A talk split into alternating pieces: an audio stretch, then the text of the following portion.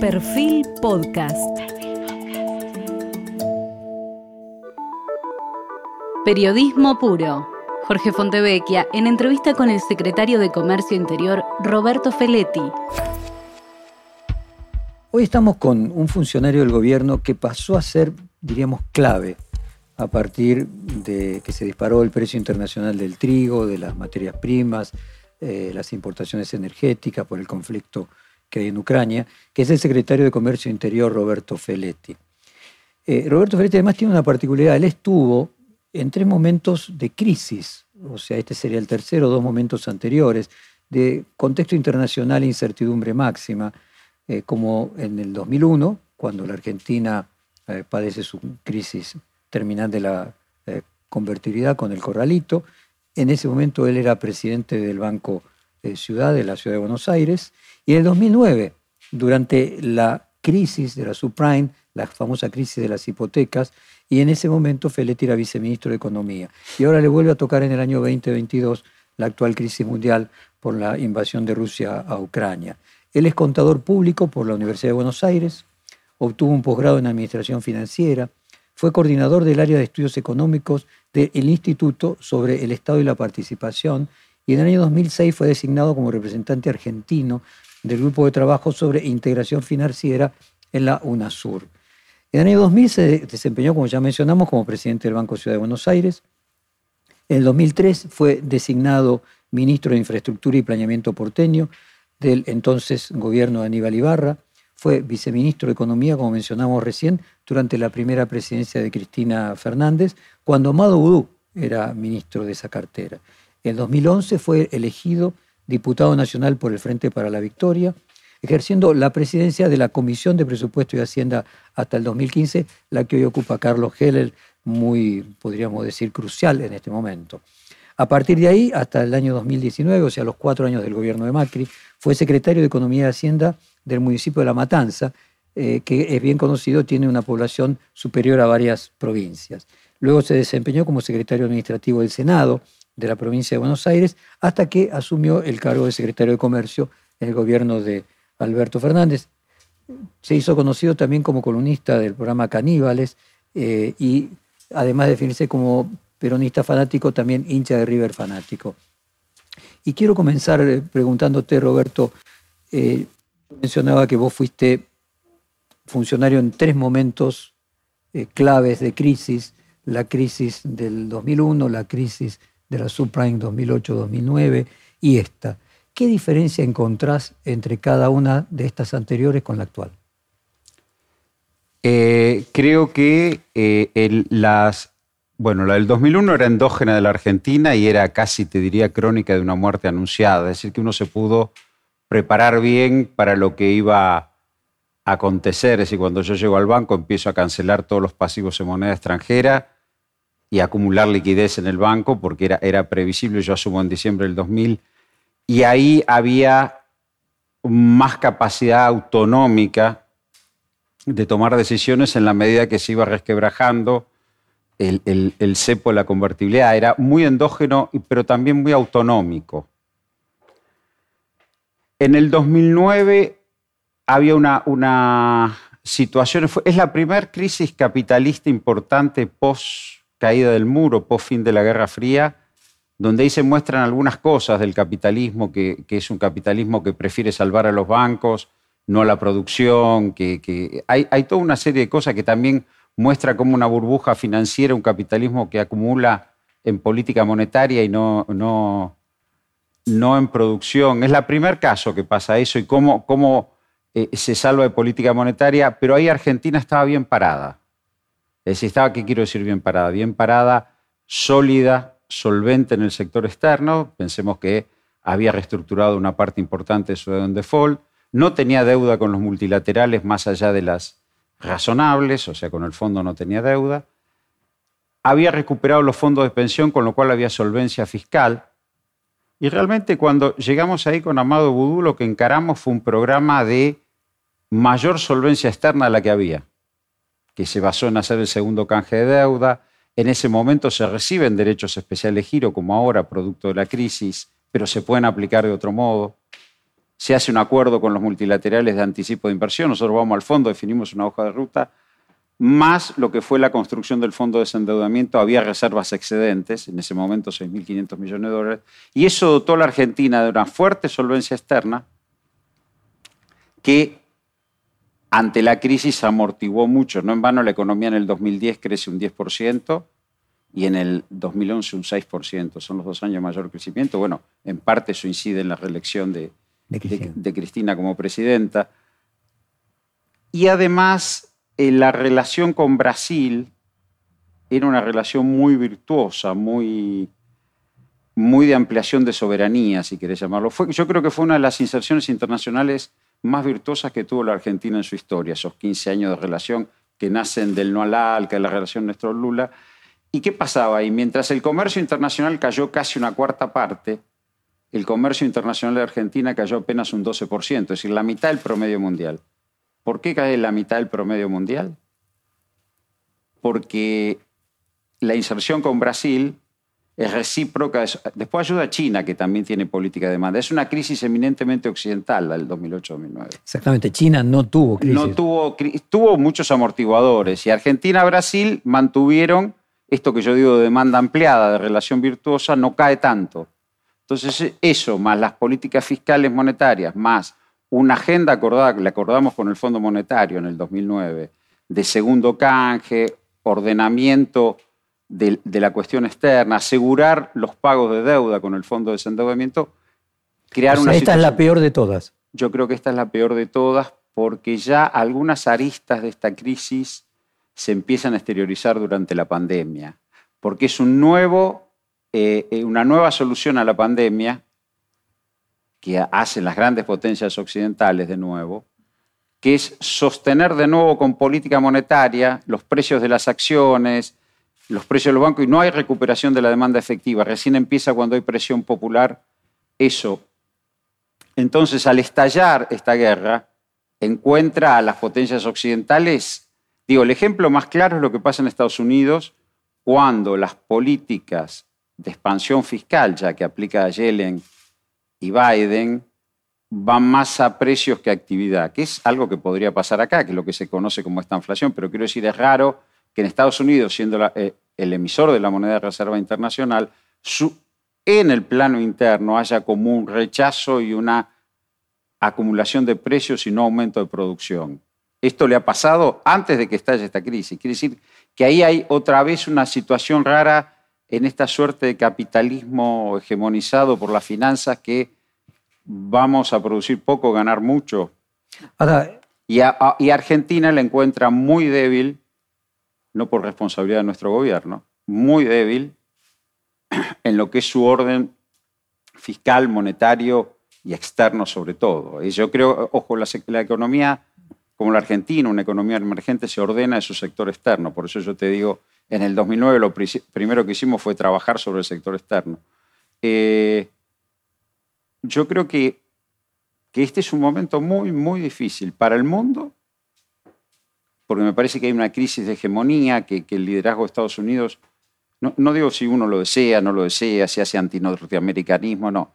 No lo hablo desde el punto de vista ideológico. Sí, objetivamente está más debilitado. Objetivamente está débil. Pero déjame ir un poco, ya volvemos al presente, pero eh, la crisis del 2001, que vos decías era una crónica de una muerte anunciada que se venía produciendo, en realidad venía enviando señales, había devaluado Brasil, Claro, eh, dos años 99. antes. Y había venido con la crisis asiática, ¿no? O sea, vos tenías una cantidad de países. 97 empezó en Tailandia. Exactamente. Y 98, a, Rusia. Rusia, exactamente. Entonces uno podría decir que de alguna manera también puede haber sido un anticipo de, podríamos decir, ciertos problemas estructurales o de la globalización o de la globalización financiera, eh, la crisis que desemboca en la Argentina en la salida de la convertibilidad.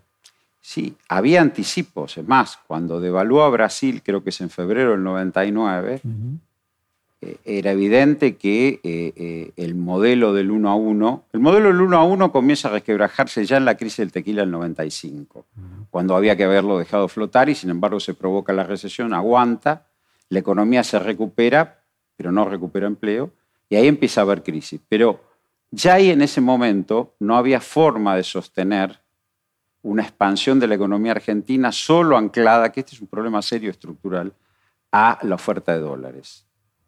Porque por un lado el tipo de cambio debilitaba las exportaciones y por el otro la oferta de dólares era muy exigua, agotado el volumen de privatizaciones. Creo que el, el gran éxito 91-94 de la convertibilidad del gobierno de Menem es que había una inyección de 26 mil millones de dólares proveniente de la venta de empresas públicas que provocó una expansión muy grande en la economía, pero agotado eso y agotada las posibilidades de endeudarse porque estaba llegando Así que se comió un stock, que no era un tema de flujo. Se comió un stock, sí. En, el, en la primera mitad de los 90 uno puede decir, como pasa el tiempo, uno tiende a mirar algunas cosas con más indulgencia. Si, si me hubieras preguntado tiempo atrás, a lo mejor era menos indulgente. Uno puede decir que en ese momento había una resolución de la Guerra Fría en favor de una potencia, parecía que de regulación, privatizaciones, apertura era, eran inevitables, pero también hay que aceptar que Argentina lo hizo en un grado de profundidad. Mayor que Brasil, por ejemplo. Mucho mayor. Brasil preservó, bueno, eh, Brasil preservó buena parte de su estado regulatorio, en una clave conservadora, porque esa siempre es la diferencia con Brasil, ¿no? Brasil es más potente su burguesía, más capaz, capaz de liderar un proyecto, pero siempre en una clave conservadora, hasta Lula. En cambio, Argentina no, y eso también son las tensiones que tiene Argentina. Ahora, podríamos decir que el aumento del precio de las commodities en general, en el balance en el caso de la Argentina, de que le aumenta el precio de las exportaciones de productos alimenticios y le aumenta el precio de las importaciones de energía, ¿va a terminar siendo negativo este año para la Argentina? Yo creo que no. Yo creo que eso, eso no, no, yo creo que no, porque si, si, digamos, si todo funciona como están las proyecciones, eh, la producción de vaca muerta viene aumentando, o sea que hay sustitución de importaciones.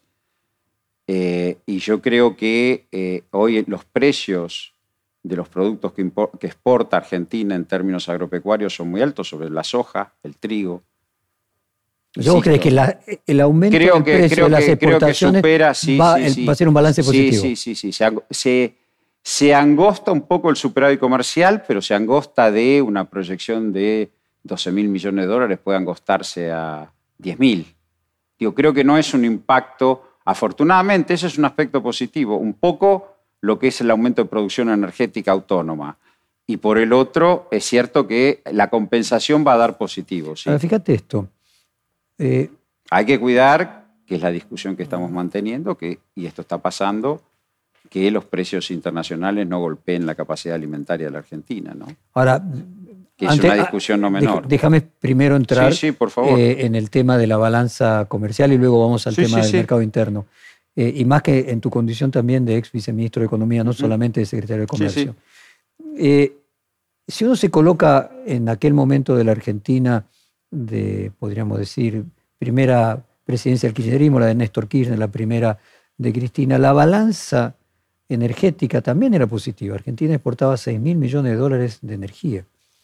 ¿Cuál sería la situación hoy frente a esta... En ese momento no nos olvidemos que había exportación de energía sobre la base de una expansión del mercado interno que iba con cuentagotas. Por eso te digo, luego una gran expansión del mercado interno hacia el 2011, nosotros ya lo anticipamos como problema en el 2011, que empezaba a haber un desbalance en la cuestión energética. Los tres factores que dañan la presidencia o, limitan la capacidad de desenvolvimiento de la segunda presidencia de Cristina a partir del 2012 es que los vencimientos de deuda que se habían acordado, más la deuda heredada Bodén 2012, Bodén 2015, empezaban a pesar y comían una parte de las divisas. Segundo, Brasil, a partir de Dilma, había encarado una política de pareciera eh, salto a ser gran potencia y cierta desvinculación del continente y frenaba un poco la demanda de Brasil sobre productos argentinos.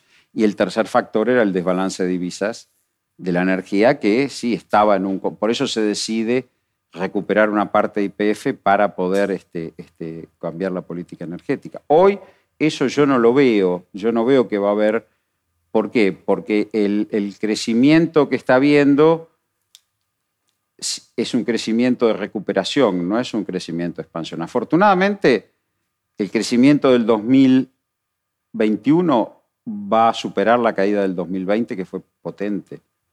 con eso diríamos que vamos a salir empatados con la pandemia. Pero arrastramos un 3,5 de caída, 3,6 de los cuatro años de la presidencia de Macri. Y esto se empieza recién a recuperar ahora. Y el último año de Cristina Kirchner también con caída. No, el último año fue. fue la presidencia de Cristina Kirchner salió empatada. El último año fue crecimiento. ¿Y el previo anterior? El 14, claro, el 2014 con la devaluación del 2014 hubo caída. la segunda presidencia fue suba y baja del PBI eh, casi empatada. Creo que da 0,8 a favor de Cristina en la segunda presidencia contra, bueno, promedio de, del, creo que fue cuatro y medio en, los ciclos anteriores. Ahora, Roberto, no hay una autocrítica. Eh, vos lo colocás en el tema energético, lo colocás simplemente eh, en el costado positivo. Argentina tiene un boom de crecimiento y entonces consume, y que nadie lo puede discutir, pero no hay también que existen una cantidad de recursos energéticos que si no hubiera habido tarifas tan bajas hubiesen permitido que Argentina pudiese continuar teniendo una balanza energética positiva, abasteciendo también al mercado interno? Te lo hago como autocrítica, sí. Sí. De hecho, nosotros en el 2011, ya cuando se había ganado la elección de paso en agosto, yo, digamos, había sido ya confirmado como candidato a diputado, hicimos con, con, Amado, hicimos un programa que incluía parte de eh, eh, cierta corrección tarifaria. Eh, las tarifas fueron tomadas como un salario indirecto. Es decir, hubo, dos, dos, elementos, hay, hay, una concepción que creo que es del peronismo, no, no, no solo, que es que el salario se amplía o el mercado interno se amplía, la capacidad de compra del trabajador se amplía cuando tiene acceso a energía y alimentos. Es decir, no pesan en el salario la canasta alimentaria y la energía, la luz, el gas y el changuito, para ponerlo en términos bien coloquiales. Eh, eso llevó a que el subsidio a la energía operara como un salario indirecto, más las regulaciones sobre alimentos, pero eso, es otra discusión, pero eh, el subsidio a la energía operara como un salario indirecto. Ahora, efectivamente, probablemente, la necesidad, habría que haber salido, el tema es el cuánto ni paulatinamente, pero bueno, hubo una resistencia a ir corrigiendo esos desequilibrios. En lugar de eh, corregir por la vía tarifaria, se decidió avanzar en el subsidio a la producción. Eh, ah, este Pero sí yo te comparto que debemos haber tenido hacia el 2012 una política tarifaria correctiva, sí. Eh, y hoy Argentina podría ser un exportador de energía en este momento tampoco lleguemos a tanto, porque vos sabés, Jorge, que lo que es en empresas públicas, o inclusive si querés empresas de servicios privatizadas, la tarifa puede dar para mantenimiento y operación. Las obras de expansión o son financiadas por el sector público, por el Estado, o se toma deuda y se aplica, no importa. Pero digo, es muy difícil que vos pienses que con una tarifa vas, porque el usuario no la puede pagar, entonces vas a sostener algo más que operación y mantenimiento. Es cierto que nuestra política tarifaria iba por debajo de operación y mantenimiento. Tal vez habría que llevarlo ahí. Ahora, pensar que yo voy a cobrar tarifas que permitan eh, eh, la expansión de las redes, cualquiera sea el servicio, eso es otro precio. Vos mencionabas Brasil. Ahora, en el macrismo se aumentó 2.000%, 1.925% la luz en el área metropolitana de Buenos Aires y no hubo una expansión de la red, de no se transformó, de sur tampoco, digo, tampoco hay que subsidiar la tarifa puede ser ganancia empresaria pura y dura. Los empresarios tienen que ganar, no digo que no. Pero yo te digo, siempre pensá que tarifa tiene que ir equilibrada a operación y mantenimiento. Roberto, en esta misma serie de reportajes, no hace mucho, un poco más de un mes, me tocó entrevistar a uno de los candidatos presidenciales de Brasil, que al mismo tiempo es el gobernador de San Pablo, y una de las preguntas que había era que el sueldo básico en, San Pablo gastaba 50% de su ingreso, o sea, la mitad del sueldo se iba en pagar eh, energía, servicios públicos. Eh, y entonces le preguntaba cuál era la solución a futuro. Y el señor lo que planteó, que creo que hay una mirada que claramente marca dos rumbos alternativos, el problema es que los sueldos son bajos y lo que hay que lograr es aumentar la productividad para que los sueldos aumenten.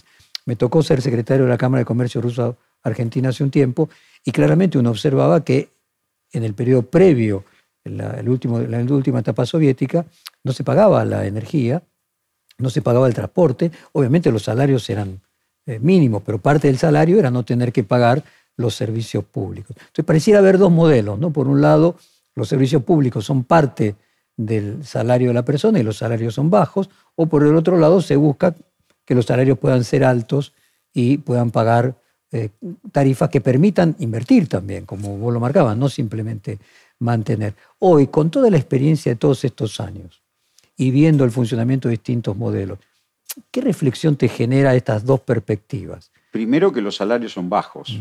Hoy, a pesar de que llevamos dos años de gobierno, y lo asumo como problema, primero que los salarios son bajos. Los salarios son bajos por distintos factores. Un aumento del desempleo siempre hace tender a la baja y un problema de esto que te digo, y ahora ya te lo digo casi por la función que estoy ejerciendo, dificultades para expandir producción porque no encuentran mercado. Eh, y segundo, y segundo, que eh, si vos querés expandir el mercado interno, tenés que encapsular los consumos esenciales. Eh, vos me planteás la era soviética, bueno, yo no digo que regalemos, digo, si vos querés que haya un mercado interno donde alguien tenga resto para indumentaria, para irse de vacaciones, necesitas tener, bajar el peso de energía y alimentos sobre ese salario, si no, no es posible. Los salarios que aumentan por productividad son segmentados.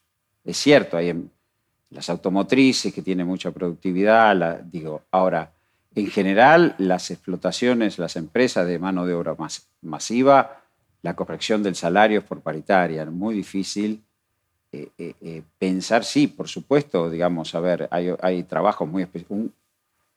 Un, cocinero de un restaurante, digo, para poner no solo los obreros industriales, es alguien que tiene este, capacidad de negociar su salario. Y obviamente por su, aumentan los cubiertos del restaurante, la persona, el dueño del restaurante va a querer mantenerlo. Ahora, porque ahí hay, lo que se llaman capacidades portátiles, el trabajador tiene su propia capacidad y puede ponerla en valor como individuo. Ahora, en general, eh, si no hay una negociación colectiva y no hay un piso salarial desde donde partir, es muy difícil pensar hoy eh, eh, la suba salarial. Bueno, entramos entonces en el tema de las tarifas. vos tenés hoy el, plan plurianual sobre el que se está discutiendo el Fondo Monetario con un precio de 20 dólares el BTU, ya pasó los 50 si no, la crisis. Si no entiendo mal, esto generaría un costo adicional de más de 10 mil millones de dólares. Eh, ¿Cómo imaginas que se va a solucionar eh, eso? Eh, ¿Se va a corregir reduciendo otras partidas? No, quiero, no, quiero colocarme, no, quiero colocarme en el área del ministro de Economía, que es el que lleva mm. adelante, pero evidentemente no puede, esto es lo mismo que pasa en alimentos, no puede haber una transferencia total total eh, del mayor costo de energía al eh, eh, trabajador o al usuario del servicio. Ahí hay un mix, hay un mix de corrección menor sobre los subsidios, con lo cual hay que autorizar un mayor déficit, que la gran discusión es cómo se financia ese mayor déficit, pero indudablemente es un tema en discusión. Hay que poner en valor y en producción eh, la energía autogenerada, porque eso también permite, permite desvincular la tarifa internacional de la interna. Digo, no necesariamente tiene que... Porque este es el otro problema. Si transnacionalizamos todo, ahí los salarios eternamente van a ser bajos, porque no se, no se gana en dólares, salvo... Entonces, eh, eh, la mayor producción tendría que ayudar a desvincular la evolución de la tarifa del precio internacional sumado a que efectivamente va a haber que hacer un mix de tres cosas.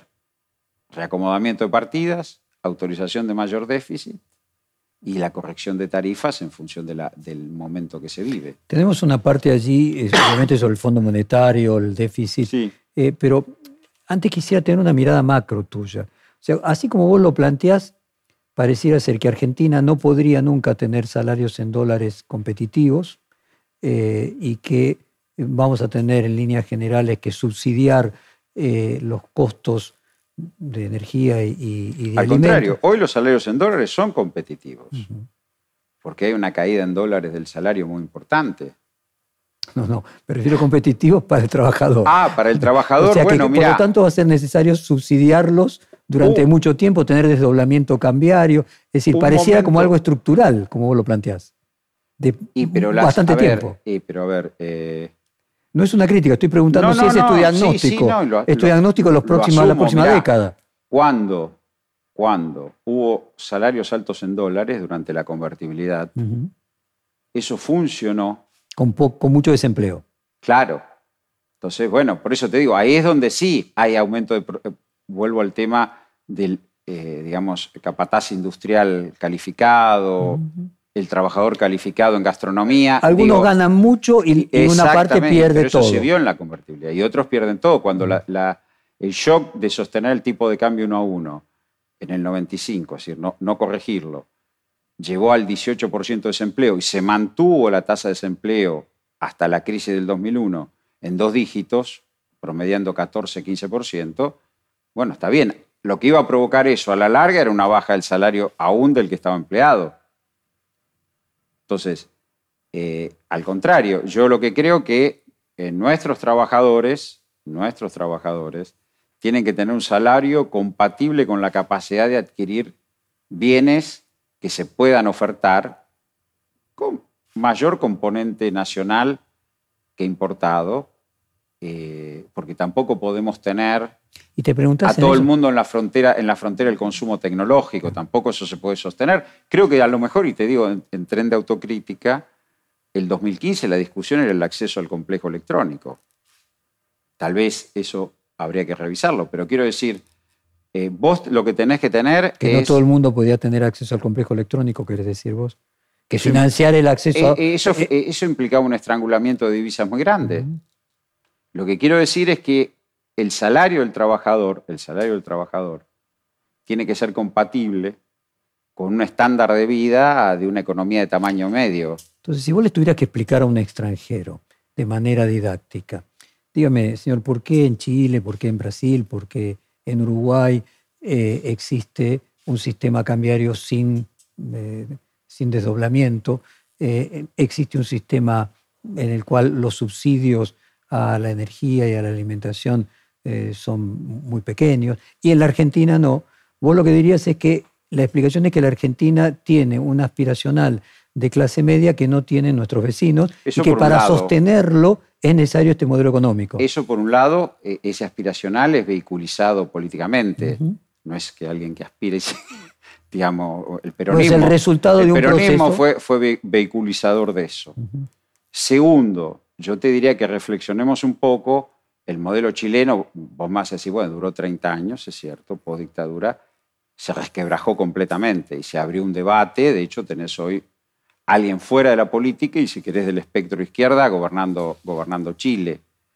Eh, y era el modelo. Ahora, el, qué desafío, ¿no? Para un país mediano como la Argentina, el modelo, y sí. sostener. ese- Brasil, lo- incluso lo hablamos en alguna conversación que tuvimos en privado, tuvo un derrotero de industrialización consensuada, eh, distinto del de la Argentina. La de la Argentina fue una industrialización compulsiva. Digo, entonces, si vos lo tuvieras que sintetizar y ya salgo de la economía para ir a las Yo ciencias creo que. Argentina, Argentina, su dificultad es que tiene que sostener un modelo aspiracional eh, Sí, con no recursos que no, están a solo la altura de sus aspiraciones. No solo es aspiracional, eh, fue, aspi- eh, fue concreto. Fue concreto, claro. Sí, No, sí, no, claro. digo- Fue concreto y hoy es aspiracional y no tiene los o Vos tiene dificultad para tener Vos, esos vos recursos. tenés despliegues de sistemas de salud pública, de sistema de educación pública, incluso universitarios.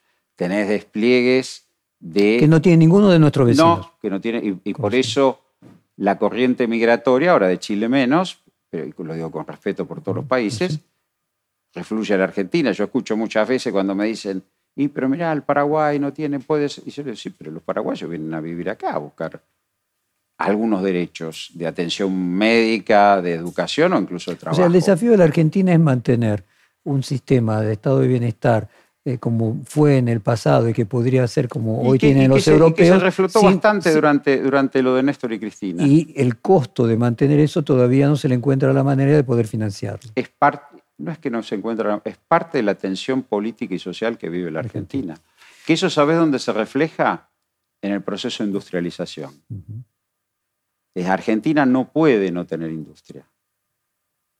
Al margen de si es competitiva, no es competitiva, cómo tendría que ser la política industrial, no puede no tener industria. Porque si no, no tenés empleo para una cantidad. No tenés empleo, no tenés destino productivo en las áreas metropolitanas.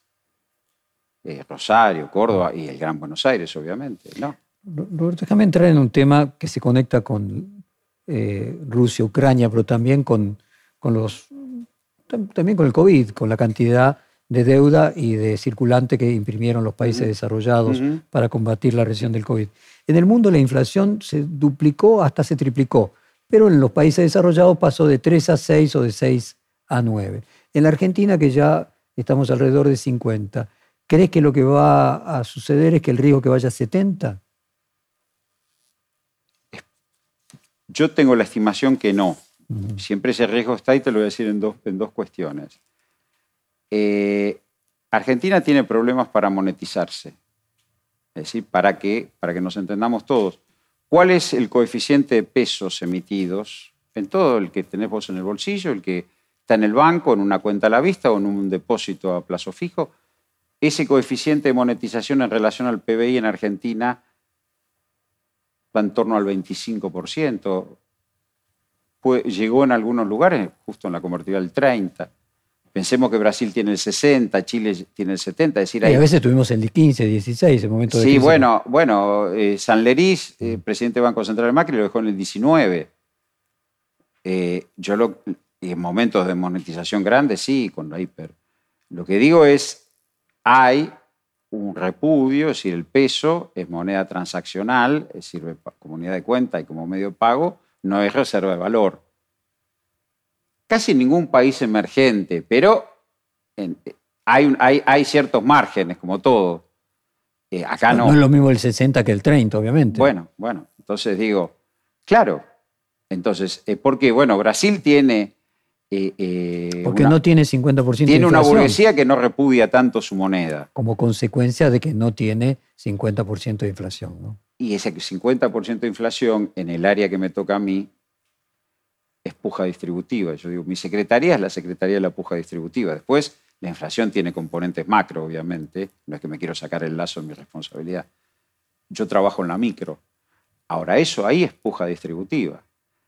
Eh, eh, otros, otros, yo te decía Brasil. Brasil, el líder populista, si querés llamarlo, ahora esta es una palabra devaluada, populista, pero el líder nacional y popular de Brasil, Getulio Vargas, en los 30 convenció a sus productores agropecuarios, sobre todo a los varones del café, que había que invertir la renta en industria, porque la crisis del 30 provocaba cierre de las economías, se dislocaba, eh, había crisis de hegemonía como ahora. Donde... la sustitución de las importaciones con la Segunda Guerra Mundial. Bueno, bueno, pero él los convenció.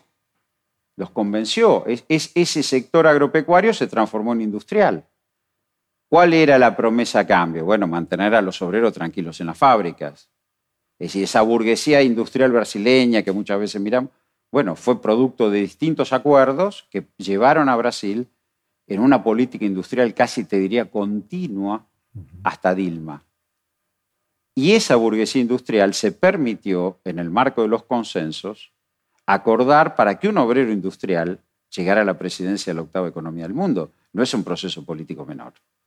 Llegaron a ese acuerdo, dijeron, bueno, primero lo bloquearon al llegar a la presidencia Lula, creo que tres veces, en la cuarta dijeron, vamos a consensuar, vamos a respetar este esquema y vamos a avanzar. Es una forma de ampliar su base de sustentación.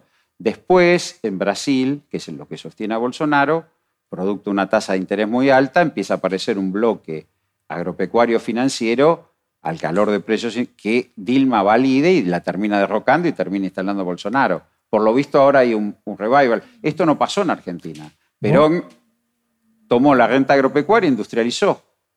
Fue un modelo distinto. Vos hablabas de convencer, que Getulio convenció que los brasileños eh, el famoso, la FIESPI de San Pablo, la Federación de Industria de San Pablo, lo hizo convencida. Me gustaría tu reflexión respecto de cómo encontraste a los empresarios casi 15 años después. Vos dejaste el... 10 años que dejé. yo, dejé... Eras viceministro de Economía y 10 años después volviste como secretario de Comercio. Exactamente, 10 años casi, casi te diría... ¿Qué cambió la cultura de los empresarios en esos 10 años? Cambió. ¿Y qué? lo que yo vi es eh, un empresariado mucho más conservador, Temeroso. mucho menos dispuesto a discutir la necesidad de integrar su plan de negocios a un modelo de país, cosa que en el 2011 no estaba, al contrario. Eh, O sea, pesimista. no sé si pesimista. O yo en un, temeroso, no sé momento, con en un momento yo hablé, no voy a nombrar a quiénes, pero dije, miren, no se hace cualquier plan de negocios en cualquier tejido social. Es decir, la sociedad tiene que armonizarse. O digamos, nadie niega el derecho a la renta empresaria, pero tiene que estar armonizada. Pues si no. Y bueno, yo veo hoy eso, yo vi eso, yo vi un empresario distinto. En 10 años que dejé de ser, que digamos, dejé de ser secretario pero de Estado. explícalo psicológicamente. No, Distinto, ¿qué quiere psicológicamente no decir? mi ¿Qué le pasa? Pero bueno, pues sí, es finalmente la cultura. Es la o sea, política. Acá, y yo creo que hay, hubo varios factores. Más golpeado, más escéptico, creo, más creo- descreído. no, creo que hubo varios factores. Primero, creo que el macrismo como corriente política, o Cambiemos, o el liderazgo de Macri, instaló la visión que el empresario era hegemónico en la Argentina, que no había otras fuerzas, que era hegemónico y que podía decidir al arbitrio sobre su empresa, sobre... y creo que eso se instaló como concepto. Pero si así primero. fuera, Y después hay- y después hay otro- triunfarían y les va a caber peor. Y La- bueno, valor con de las Macri le empresas- fue peor que con nosotros, ¿eh? Eh. digo, los balances dicen eso, no lo digo yo. Y segundo, y segundo, me parece que también... O sea, vos lo planteás como que se empoderaron, no que se que se- desempoderaron. Yo creo que se empoderaron Yo veo, los veo desempoderados. Yo creo que se empoderaron y fracasaron políticamente. Su fuerza política, o la que ellos creían que los representaba, perdió las elecciones. Esa es la realidad, en primera vuelta además. Creo que eso, es un- eso creo que fue traumático. Y en el 2011, En el 2011 ¿qué visión de futuro tenía? Eh, no, al contrario. En el 2011 nos- nosotros, yo en el, en el viceministerio había armado un esquema de convocar por sector empresarial empresas medianas más cúpula. Empresa mediana. La empresa mediana yo creo que es la que mueve la Argentina, porque es la que articula cadena de proveedores con la pyme y que discute con la cúpula porciones de mercado. Esas empresas medianas tomamos los que habían aumentado dotación de personal, los que exportaban y los que estaban inscriptos en alguno de los programas que tenía el INTI, el INTA, etcétera, etcétera, de innovación tecnológica. Nos tomamos ese scoring. ¿Y hoy las empresas medianas? Y en ese momento, e- en ese momento, eh, ellos tenían optimismo sobre el futuro, entendían el proceso de recuperación, se quejaban del tema energía, ya ahí aparecían las primeras quejas del tema energía, voy a tener energía. bueno. Y bueno, decían que la paritaria, así como estaba, había que empezar a incorporar el concepto de productividad del salario. Pensá que estamos hablando de un momento de 6% de desempleo, ¿no? no o 5%. Eh, pero no había un, un clima, porque yo les reclamaba inversión. Obviamente, que va a ser un funcionario reclamar inversión. Y ellos decían eso, bueno, estamos de acuerdo, se expandió el mercado interno, nosotros, pero bueno, energía, pero bueno, ¿hasta dónde el, el costo de mano de obra? Uno me lo dijo, mirá, en el 2003 la mano, el- el- el- los salarios sobre lo que yo facturaba eran un 25% y son, un, son un 40%. Y yo le digo, bueno, eso es distribución del ingreso, tenés más mercado. También eso, para, para capturar ese mayor mercado, tiene que trabajar más, no lo puedo capturar por precio. Yo creo que hoy no. Eh, y hoy eso. Y hoy es, Es empresario mediano. es precio y cantidad, vemos. Porque, y ya no eran, eh, mira, en el precios cuidados, un 30% de las empresas, un 23% son medianas, un 7% son pymes. Ese empresario mediano tiene mucho temor, participa de precios cuidados porque obviamente le amplió el mercado, pero todos te dicen enseguida estoy full capacity, estoy capacidad completa. No, pero escúchame, O sea, agregame. no quiere tomar empleados, para ponerlo en no términos- quiere correr riesgos. Por eso, pero el riesgo Y los sería... empresarios grandes, a pesar... Perdóname, el riesgo para concluirlo sería tomar empleados. Sería que no se sostenga la política de expansión del mercado interno. Entonces, que Es decir, las quiebras del tomó... mercado interno. Eso, eso, eso. En el, en el 2011 nosotros aseguramos mercado interno y efectivamente funcionó. Pero digo, para ponerlo en términos Al contrario, ahí el, el miedo eran los insumos. Acá el punto es, yo tomo empleados y no se mantiene y después no los puedo despedir, sería el planteo. Porque si hubiera Sí, flexibilidad no laboral, no tendría que ser un es, también ampliación de planta. A pesar de que uno de los factores que dinamizaron la recuperación fue la inversión, porque el, el dólar oficial es bueno para, para, para invertir. En capital, viene de capital. Para bienes de capital. Yo ahí tuvimos una discusión sobre los niveles salariales. Pues yo decía, bueno, pero el salario en dólares hoy le tiene que estar jugando. Bueno, sí, pero, bueno, sí. Que hoy es más bajo el salario en dólares. Sí, totalmente. Entonces, que en ahora, 2011 sí. ¿Le transmitís a los líderes de la coalición esto? Miren que esto es muy diferente hace 10 años. Yo lo he transmitido, lo he hablado con el ministro Culfa, lo he hablado inclusive con el presidente cuando tuvimos ocasión ahora del congelamiento, se salió con acuerdo. ¿Y con Cristina Kirchner? También, sí, por supuesto. ¿Y qué, qué caras le ves a los eh, líderes? ¿Tenía una expectativa distinta a esto que vos le contás? ¿Se No. imaginaba una Argentina más sana? No, lo que, lo que hay preocupación, que a diferencia de lo que puede pasar con la burguesía paulista, es poco compromiso de constituirse como actor social. Porque por un lado quieren ser el actor social. Quieren serlo. Cuando yo he discutido las canastas y me discutían, quieren serlo, quieren ser. Pero por el otro no, no, no interactúan como para hacerlo. Porque si la propuesta del empresariado es, bueno, yo quiero ajustar por precio, pues total tengo, en algunos casos posición dominante, y, y- lo demás este, vemos, si tomo un empleado, si amplío, pues, más que es, amplío la capacidad de planta, amplío la producción, amplío el mercado. Yo, yo puedo poner, eh, tener la mejor política de ingresos, los mejores estímulos a la demanda. Ahora, si no se amplía la oferta, termina en precio. Esto es un poco, en favor nuestro le pasó a Biden. Ahora, yo lo que veo que los, los, los empresarios hoy dudan de tomar riesgo, dudan si se va a sostener el mercado interno, quieren ser parte de la decisión política, porque evidentemente con el gobierno anterior lo fueron, pero por el otro no hay un compromiso en, el- en el- en la integración social. Porque yo puedo ser parte de la decisión política. Ahora, Pero si lo, si lo tuvieras que sintetizar, como yo te planteaba en términos psicológicos, evidentemente te encontrás con gente más pesimista de lo que estaba hace 10 años, con una mirada del futuro. Sí, con una, con una mirada pesimista y confusa políticamente. Evidentemente tienen asesores, pues yo no me voy a meter en esas, en esas este, eh, vericuetos, que eh, ellos creo que eh, vivieron con mucho traumatismo la derrota electoral de Macri en primera vuelta. Creo que eso lo vivieron con mucho traumatismo. Ese ejercicio que ellos creían que era el rumbo, lo vivieron con mucho traumatismo y están reticentes de relacionarse a pesar de que, quiero ser justo también, ¿no?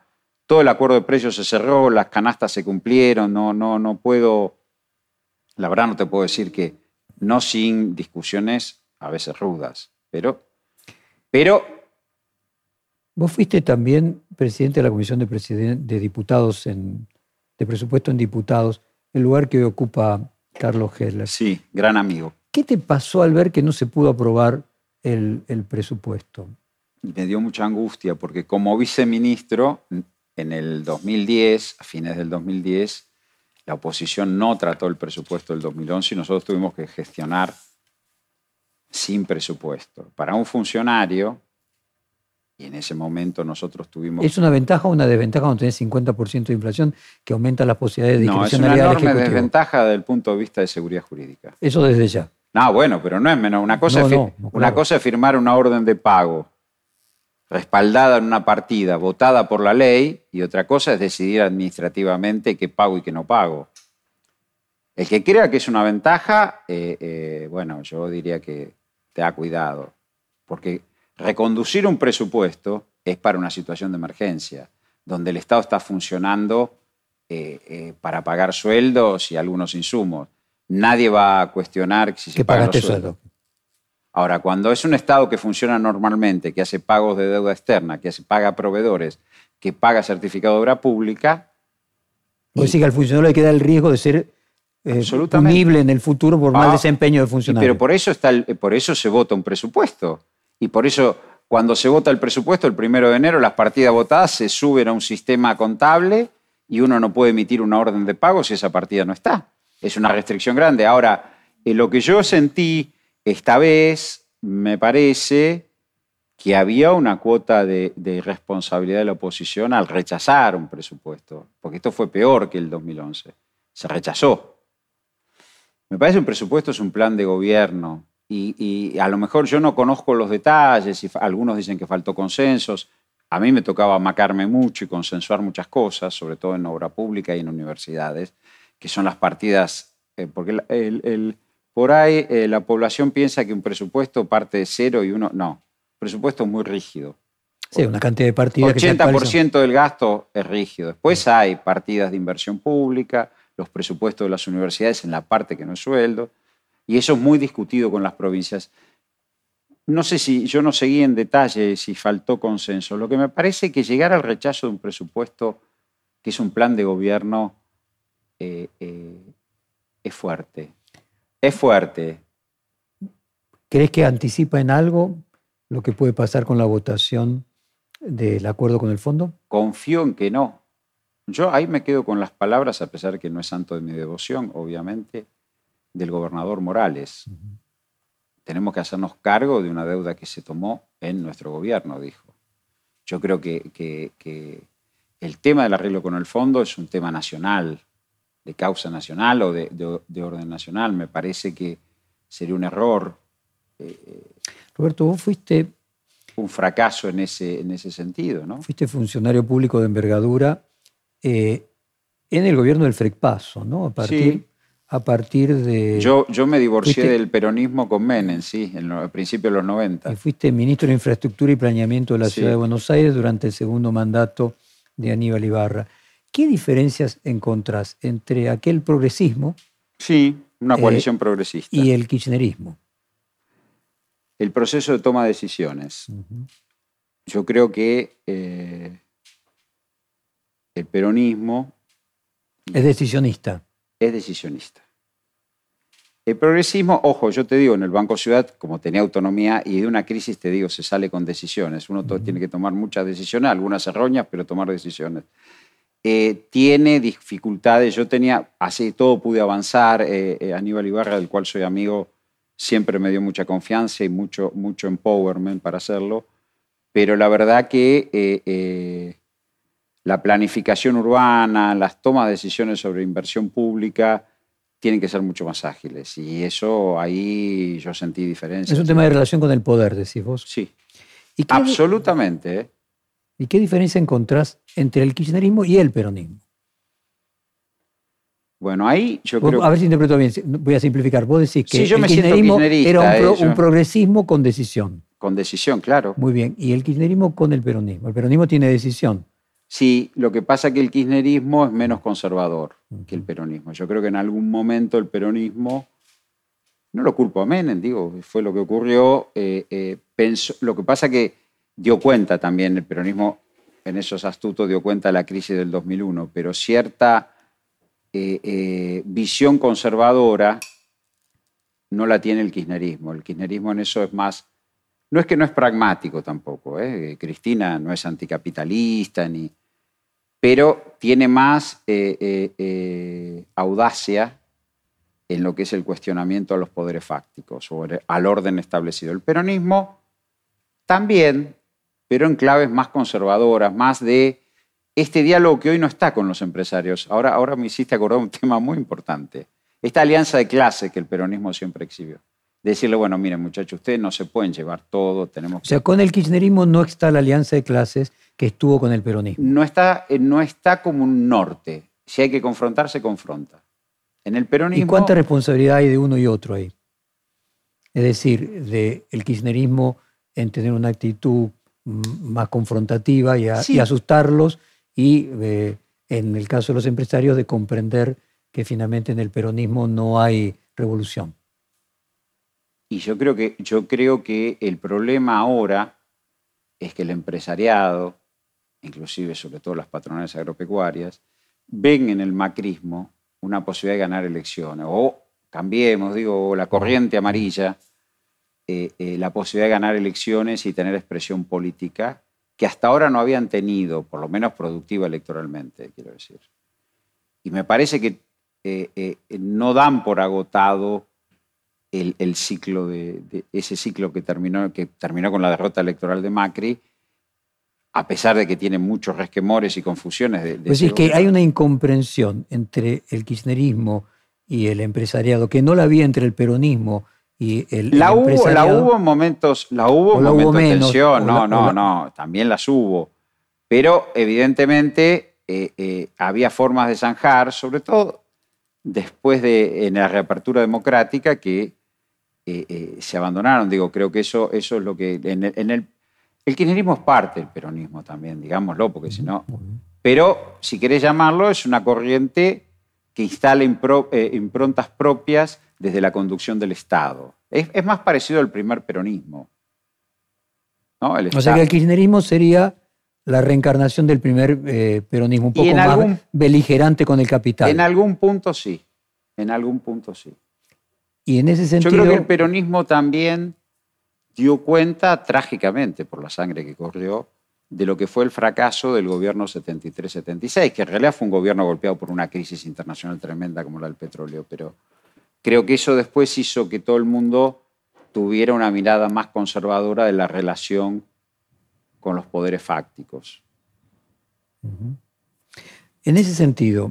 Es decir, se reinaugura una política más de tensión desde el Estado con los poderes fácticos a partir de la presidencia de Néstor y de las dos presidencias de Cristina. Y en ese sentido lo que vos decís es que la existencia, la posibilidad de que Cambiemos en su momento haya podido ganar las elecciones, le genera, aumenta la tensión. Una expectativa, claro, porque le genera una expresión política al empresariado, no todo, ¿no? A un sector importante del empresariado, que donde está el error, donde está el error para mí, de los diálogos que yo he tenido, es que algún grado de alianza de clases tiene que haber. ¿No? Si hay una imposición de, de clase. Claro, la pregunta es si el error es también del kirchnerismo, en, lugar de convencer, o sea, vencer con el otro, en vencerlo. O sea, ¿cuánto de las responsabilidades son compartidas, quiero decir, por la grieta, para poner en algunos porque hubo en rupturas, Porque hubo rupturas, me parece, de consensos básicos en la Argentina y que no... No, no se están reconstruyendo. No. Y eso se llama grieta, para ponerlo en términos simples. Y yo creo que algunos consensos, Jorge, sobre el modelo industrial, algunos consensos sobre el tipo de inserción internacional. Este consenso de que eh, eh, las patronales agropecuarias o el sector agropecuario tiene que industrializar parte, no, no podemos, me apropio toda la renta, somos... Roberto, Hay un efecto riqueza monumental y bueno... E-, equivalente al ministro de Economía de una provincia porque el Partido de la Matanza eh, tiene una cantidad de habitantes, creo que seis veces, por ejemplo, Santa Cruz. Dos millones de habitantes, sí. Entonces, bueno, o cinco veces Santa Cruz. Eh, y vos fuiste entre el año 2015 y 2019 con la intendencia de Verónica Magario. Hay expresiones que cuentan que se está rompiendo eh, la alianza entre el peronismo y los sectores del conurbano. ¿Vos percibiste una pérdida de representación del peronismo no poder garantizar la movilidad social que siempre le dio eh, la garantía de representar al conurbano y poniendo la matanza como el ejemplo del conurbano. Sí, y, te digo que fue una experiencia muy linda, fue una experiencia, bueno, de salida del gobierno de Macri, la verdad que Verónica y también Fernando fueron muy generosos en ofrecerme ese lugar. Voy a, voy a ser este, un poco bilardista, digo, eso fue una experiencia, si se quiere, desde el punto de vista estrictamente de resultados, exitosa, porque Verónica como intendenta pudo colocarse como candidata a vicegobernador y ganar las elecciones. Quiere decir que en parte esa gestión, ahora era una gestión reivindicativa. Lo que nosotros hablamos en ese momento era, mira, mantengamos la solvencia fiscal, porque eso nos va a dar autonomía política. Es decir, la matanza tuvo cuentas equilibradas. Y eso le permitía a Verónica cuestionar la política tarifaria, cuestionar la política de desindustrialización, cuestionar eh, la pérdida de autonomía municipal que imponía vida al, digo, hubo un montón de cosas que evidentemente después sirvieron para la validación electoral. Eh, creo que en este momento, eh, en la medida en que no se profundice un modelo industrial, mercado internista, clásico, en algunas cosas clásico, en otras más moderno, yo creo que efectivamente sí, en la medida que que, y esto se vio en la elección del 2021, en la de medio término, el ausentismo electoral, sobre todo en, algunos, en barriadas humildes. Yo creo que en la medida que el, peronismo no garantice esa aspiración que vos me decías, porque hoy son todos clase media, bueno, yo no quiero discutir eso, pero digo, pero en la medida que el peronismo no garantice el acceso a esa visión aspiracional, inclusive en la educación universitaria, el hecho de haber puesto universidades en el, Gran Buenos Aires implicó, yo soy profesor de una, de la Universidad de Moreno, y, te puedo asegurar que es, es, fuerte ver la aspiración, la movilidad social en esos, en esos chicos. O sea, el peronismo, si no puede producir movilidad no, social pierde su razón de ser. Pierde su razón de ser. Por eso, por eso también ¿Y cómo ves eso? El conservadorismo en el peronismo tiene sus límites, porque si no logra, por la vía del salario, además, vía de empleo y salario. Eh, pero una cosa es que haya conciencia de algo. Sin movilidad social ascendente, el peronismo pierde su sentido de ser. Y otra cosa es encontrar la forma para lograrlo. Eh, ¿Vos crees que existe la posibilidad de que se pueda generar eh, de manera más o menos rápida ante las elecciones de octubre del año próximo una sensación de crecimiento económico que haga que el oficialismo pueda volver a ganar? Primero creo que sí, pero yo eh, eh, eh, en el peronismo hay voto de confianza, todavía hay voto de confianza popular. Si se ve que camina hacia ahí, aunque el resultado no sea inmediato, pues si no, creemos que, la población, que el pueblo... No tiene memoria. El pueblo tiene memoria, el pueblo percibe. Si el pueblo ve que el peronismo camina el gobierno peronista camina hacia ese escenario de recuperación de empleo y salario, ¿sí? Aunque la mejora sea pequeña. Aunque la mejora no sea inmediata, yo creo, que, yo creo que ahí se puede revalidar electoralmente. el pueblo está esperando eso. Porque el que, el que, si vos mirás el resultado electoral del 2021, eh, el macrismo también pierde votos, o, o, digamos la coalición Cambiemos pierde votos, Juntos por el Cambio pierde votos, menos, y nosotros perdemos muchos votos, que se dispersan en el ausentismo, en el voto en blanco y en la izquierda. Es decir, no es trasvasamiento de votos del peronismo hacia la coalición conservadora. Ahora, ese, ese pueblo está esperando, vamos a caminar para allá. Es lo que yo digo eh, eh, de la experiencia de Matanza, por ejemplo, en el enfrentamiento. pensemos, pensemos que enfrentábamos un gobierno provincial y un gobierno nacional en contra. Eh, era mucho más importante la presencia de Verónica en las audiencias públicas cuestionando la política tarifaria que por ahí, eh, eh, cuando le cuestionaban, bueno, porque haga 10 cuadras más de asfalto, que tiene ahorrada plata, eh, en términos de imaginario para el pueblo. Bueno, alguien se plantó en la audiencia pública Aranguren y le dijo, esto no va. Eso creo que, yo creo que hoy, hoy no podemos hacer eso, no somos testimoniales, somos gobierno si el pueblo ve que el peronismo camina a un proceso de recuperación de empleo y salario, lo va a acompañar. Quiero comenzar a hacer una prospectiva con vos de cómo se llegaría a eso en octubre del año próximo y cómo viene este año y el siguiente, asumiendo de que el peronismo, sin eh, satisfacer las expectativas aspiracionales de la población, resumidas en movilidad social ascendente, pierde, su razón de ser. Bueno, ¿Cómo imaginás estos próximos 14, eh, 15 meses hasta esa elección? Imagino. Primero la necesidad de alcanzar, como te decía antes, y, te mencionaba la gestión de la crisis del 2009, solvencia externa. Digamos, hay que alejar tensión cambiaria, de peligro de crisis, crisis cambiaria. Eso en sí mismo crea calma. Yo creo que el acuerdo con el fondo es un acuerdo de frontera móvil, donde vamos a estar discutiendo con el fondo los 15 meses. Creo que es muy importante acumular dólares en Banco Central. La, economía se ordena del sector externo. Y creo que después hay que relanzar, yo diría con las empresas medianas industriales, el modelo industrial. Yo creo que el ministro Culfas en eso lo está haciendo bastante. ¿eh? No, no... te llevas bien con Culfas y no es esa idea de que vos estabas colocado por Cristina y que no te llevabas bien con Culfas ni con Alberto. A ver, eh, yo llego convocado por Cristina y espero estar a la altura de las circunstancias de la tarea que me encomendaron. No quiero fallarle, no le he fallado en sus dos presidencias, no quisiera fallarle ahora. Eh, ahora, yo me integro a un gobierno no soy una facción.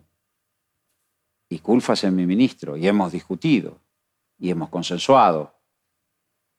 Digo, y el presidente eh, ha, conversado conmigo cosas razonables, cómo salimos del congelamiento, qué estás pensando. Bueno, se salió, cuando se salió me dispensó un elogio público, se salió, digamos, contra el pronóstico de Rodrigazo y estallido, bueno, no pasó.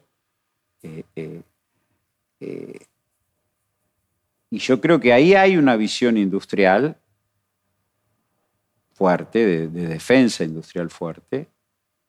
No todo yo lo comparto, yo creo que tendría que tener un sesgo menos exportador y más mercado internista, pero bueno, esa es mi visión. Pero digo, el peronismo si logra, logra el gobierno encaminar la cuestión industrial y recuperación de empleo, tranquilidad cambiaria, y recuperación del salario, que empieza a esbozarse ese rumbo, yo creo que ahí sí tiene chances fuertes de, ganar. Y, en ese caso, ¿qué sería? Eh, ¿Crecimiento del Producto Bruto 5 o 6% este año? ¿4 el año próximo? Y sería los...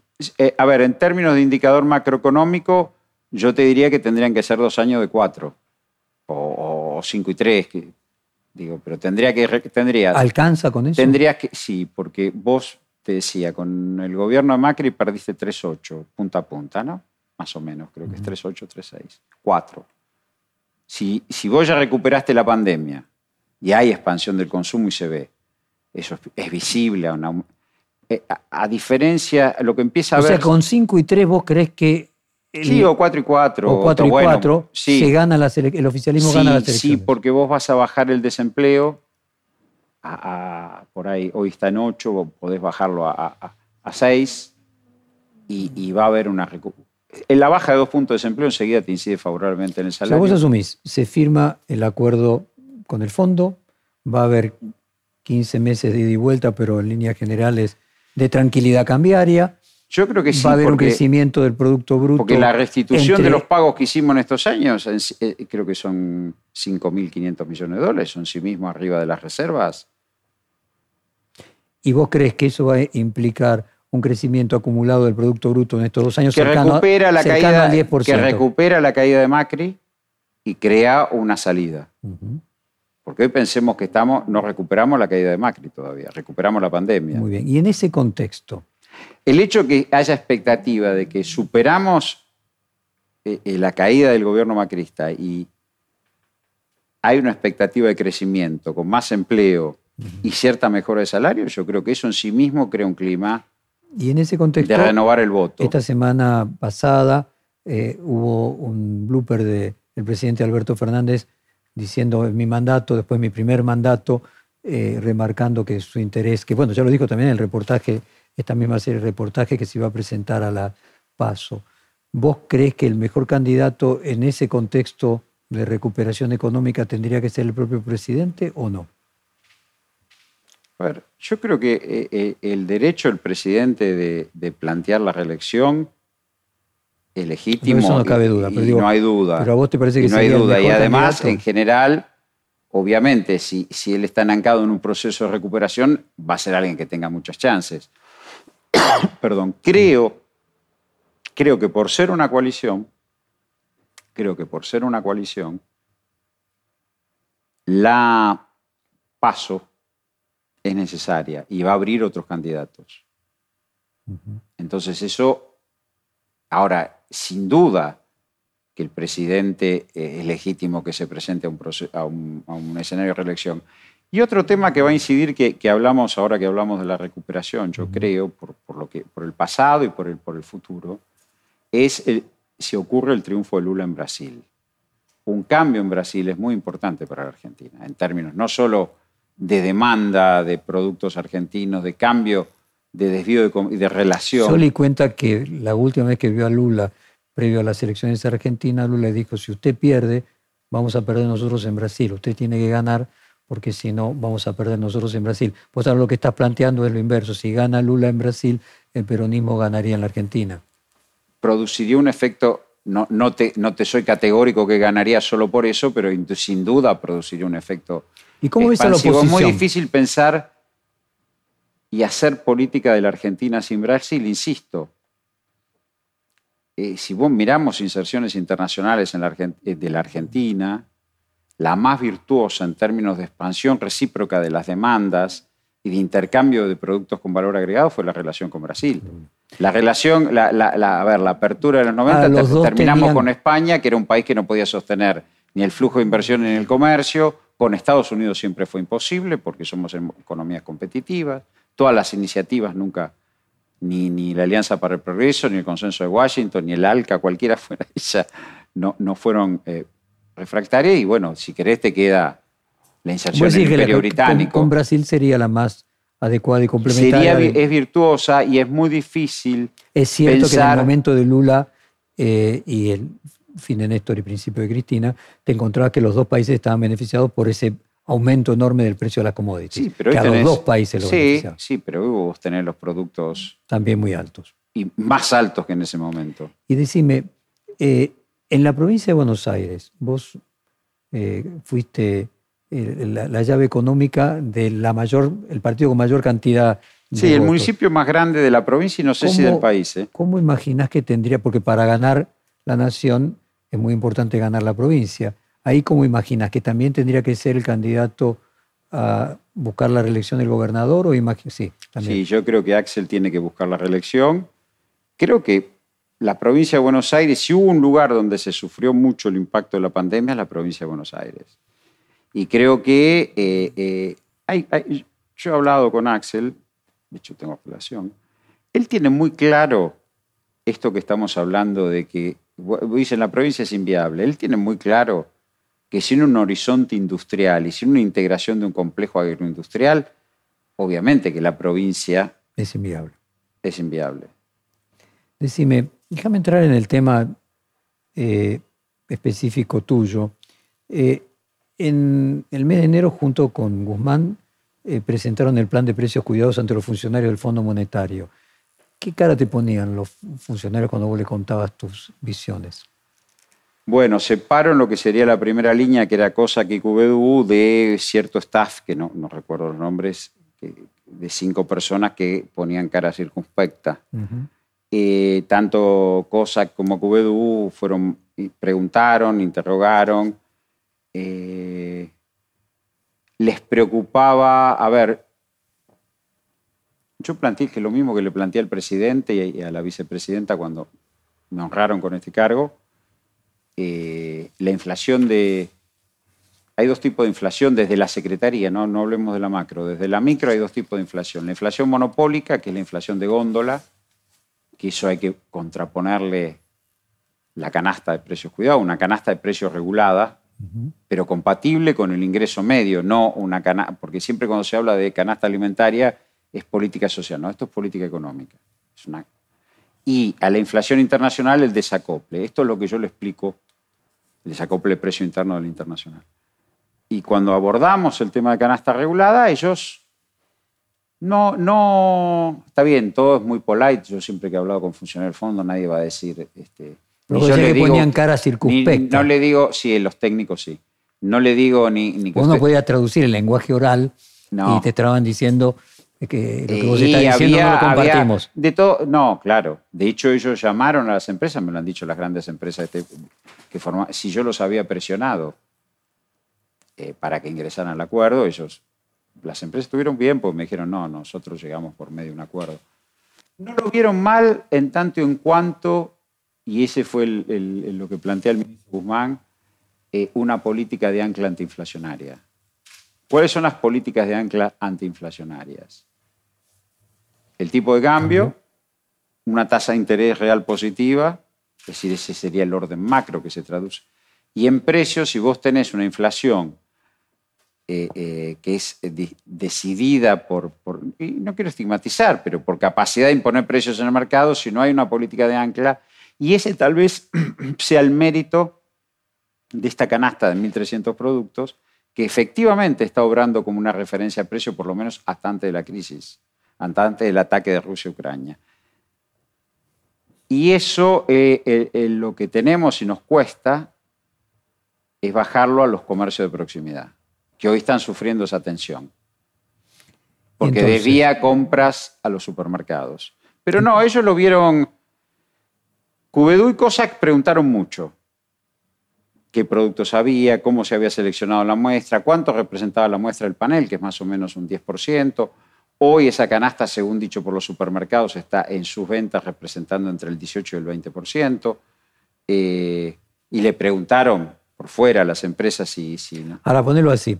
Eh, vos planteás las tres anclas que son necesarias. La propia Cristalina Georgieva, cuando habló de la Argentina, mencionó que el principal problema era la inflación o que el primer objetivo era la inflación. Tu perspectiva respecto a inflación. Ya dijiste crecimiento, 8% eh, acumulado en, en, dos, años, lo que te va a dar en su más casi el 10, porque sería el 4 del 4, es acumulativo. Es acumulativo. Inflación, ¿cuál es tu pronóstico? Mirá, la expectativa, de hecho, hasta antes de la crisis es uno, después de la crisis, después del ataque, digamos, de Rusia a Ucrania es otro. Eh, nosotros veníamos viendo que teníamos mucha atención en alimentos, sobre todo en productos frescos, que ahí faltan instrumentos regulatorios. No, estamos tratando de construir una canasta de frescos. El índice en febrero va a ser totalmente permeado por los productos frescos, sobre todo tomate, lechuga. Eh, y la otra cosa que, que, estaba era que la inflación núcleo, la inflación sacada de la estacionalidad, interanualmente empezaba a descender. O sea que efectivamente la canasta algún grado de peso, bueno, uno, uno proyectaba una inflación más baja que el 50,1, creo que 50,8 del, del, del 2021, una inflación que estuviera por debajo del 50, 48, 49. Es decir, hacer descender una inflación que se espiralizó de hace tres años es, no es, no, y tampoco la vamos a bajar con la canasta. Lo que vamos a hacer es contener. O sea, yo creo que la inflación, yo creo que, yo creo que la inflación hay que ver el desempeño de la crisis por el impacto que está teniendo sobre trigo, maíz, girasol. ¿no? Eh, tiene que descender, tiene que descender. Creo que el crecimiento económico va a hacer descender esa inflación porque va a necesitar cantidad, mayor oferta, pues no puede crecer solo por precio. Yo decís que antes de la inversión de Rusia-Ucrania, la expectativa era llevarla del 50 a 48. Sí, 47. 47. Hoy, en este contexto, ¿qué temes? Y en este contexto yo lo que veo es, hoy, te lo voy a decir en concreto, nosotros antes, porque prevíamos precio internacional antes de la guerra, hicimos dos instrumentos regulatorios. Un instrumento regulatorio era para la harina de kilo en góndola, la harina que se usa de la triple cero, y el paquete de fideos de medio kilo. ¿Sí? 800.000 toneladas de trigo subsidiadas para que para asegurar en la canasta de regulada, la canasta regulada, esos dos productos, que se mantuviera el precio estable, ¿sí? con 800.000 toneladas subsidiadas. Eso se cerró con un fideicomiso privado.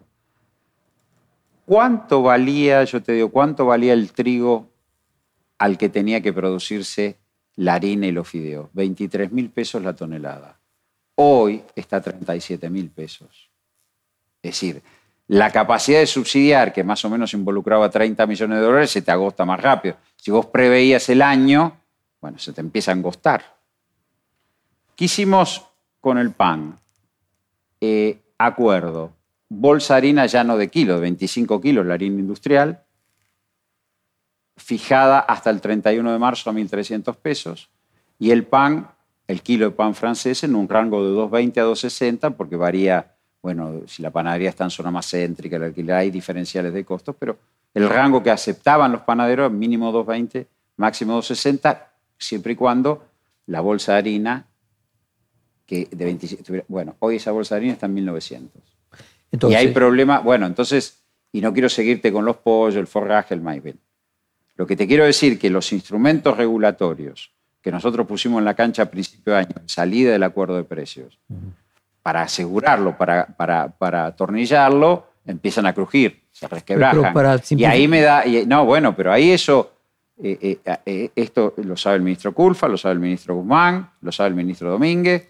Digo, esto empieza a crujir y ahí yo te digo, mi temor es primero falta abastecimiento, sobre todo en trigo, porque se retiene por la volatilidad de precios al alza, y por el otro es que todos estos instrumentos regulatorios que aseguraban, estamos hablando de consumos muy esenciales, pan, harina, fideo, no estamos hablando de sushi, ¿no? Quiero decir, al resquebrajarse, golpean directamente en el salario y golpean en el salario más bajo. Entonces, si bien el objetivo era bajar de 50 y poquitos a 47, 48, ahora en este contexto internacional de guerra, si fuera 60 te pondrías, ¿firmarías?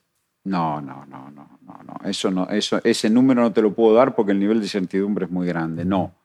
Yo creo que hoy hay que profundizar el desacople de precios internos de internacionales y asegurar precios internos compatibles con los, con, los ingresos populares. Eso me parece muy importante, porque vos pensás que líderes occidentales están hablando de riesgo de crisis alimentaria, hablan de término hambruna, un término que en el mundo no estaba, no sé, desde mediados de la década del 50 del siglo pasado. Entonces, cuando eso pasa, vos tenés que tener mucho cuidado porque, eh, eh, a ver. Ah, ¿No hay una oportunidad? Sí, claro, la hay. En una, a ver, pegar un salto de producción alimenticia si el gobierno tomase determinadas medidas que ayudasen a convencer al sector agropecuario? Bueno, esa es la, parte de la persuasión. Esa es la parte de la persuasión. ¿No habrá algo antiguo? Lipovetsky es uno de los entrevistados eh, de esta serie de entrevistas y su último libro es sobre la seducción. Dice que el capitalismo es seducción. Eh, y si uno se va a Foucault también pasa de controlar y Yo vigilar. viejo porque con los empresarios eso no funcionó. Quiero decir que cumplieron los acuerdos, no quiero, eh, porque si no parece que uno los... Pero pero la, situación no era, no era de... O sea, decís que no hay forma de seducir al capital. En lugar de combatiendo al capital, seduciendo al capital, en la Argentina no funciona. Eso funciona por... En este momento, en este momento yo lo veo eh, al capital. También es cierto que la crisis es tan grande que ellos también, el capital es cobarde y temeroso. Yo lo veo muy refractario a, salir de ciertos clichés que incorporaron en las dos grandes crisis. Digamos, vos tuviste el 2008, que la resolviste con política monetaria, y la pandemia, que la resolviste con política monetaria. Entonces aparece la Reserva Federal comprando acciones, se desvincula del resto. Después viene Yellen, Biden, dice, vamos a poner plata en el bolsillo de la gente, ¡pum!, te sube la inflación. Y ahora va a subir más. Yo creo, yo creo, yo creo que sería lógico. Ahora, no es lógico que haya un sector, en este caso el, agroexportador triguero, eh, girasolero y maicero, que se beneficie de un efecto riqueza, porque en definitiva es que el precio del trigo de 2,80 la tonelada hace 45 días atrás, hoy estaban 4,50 más o menos, y no esté dispuesto a dialogar cómo asegura abastecimiento de pan a precio compatible y beneficiarse con la exportación. Hay 22 millones de toneladas de trigo, fue la producción. Ya me discutieron las 800.000 toneladas para harina y fideos. Creo que es ahí donde falla. Porque estamos hablando de harina y fideos, estamos hablando de un efecto riqueza importante. Así, por ejemplo, se exportara el doble. Eh, no sí, tendría que producir el doble. Muy bien. Y no existiría, y que los productores sean millonarios ¿no significaría para la sociedad argentina en su conjunto una ventaja también de ingreso de dólares, de consumos que estas personas harían o inversiones que estas personas harían? Esa es la teoría del derrame, esos multiplicadores no funcionan. ¿Vos crees que no hay forma? En Argentina no. No, no, no se ha demostrado. Y pasó en los 90, cuando, cuando mientras estuvo el shock de demanda provocado por el ingreso de divisas, que supusieron las privatizaciones y las inversiones conexas, porque justo decir que las hubo, más es cierto acceso a los mercados internacionales después de la reestructuración del Brady, tuviste cuatro años, 91-94, la época dorada de la convertibilidad, y después no había forma de bajar el desempleo. Cuando, ¿por, qué, ¿Por qué ya en el 97 el peronismo empieza a resquebrajarse el gobierno a mano de el embrión que iba a ser la alianza? Ya en el 97, después viene la derrota del 99 porque la economía vuelve a crecer y el desempleo no baja, o sea, no había elasticidad empleo-producto. Un poco lo que pasaba en Perú de que crecía al 6-7% Bueno, pero eso- por la minería y todo Y exportación. por eso termina Castillo presidente, y por eso en Chile termina Boric. Cuidado, ¿eh? Bueno, hagamos una cosa, porque si nos, nos pasamos largamente de la hora. Te propongo, una vez que se aclare la crisis internacional eh, y nos estemos acercando al proceso de decisión de los candidatos a comienzos del año próximo, que de hecho muy probablemente en muchas provincias y la de Buenos Aires se adelante la elección, volver a hacer un reportaje y volver a actualizar las perspectivas hacia el año próximo. Con todo gusto, Jorge. Un, Un placer. placer grande. Gracias, Roberto. Perfil Podcast.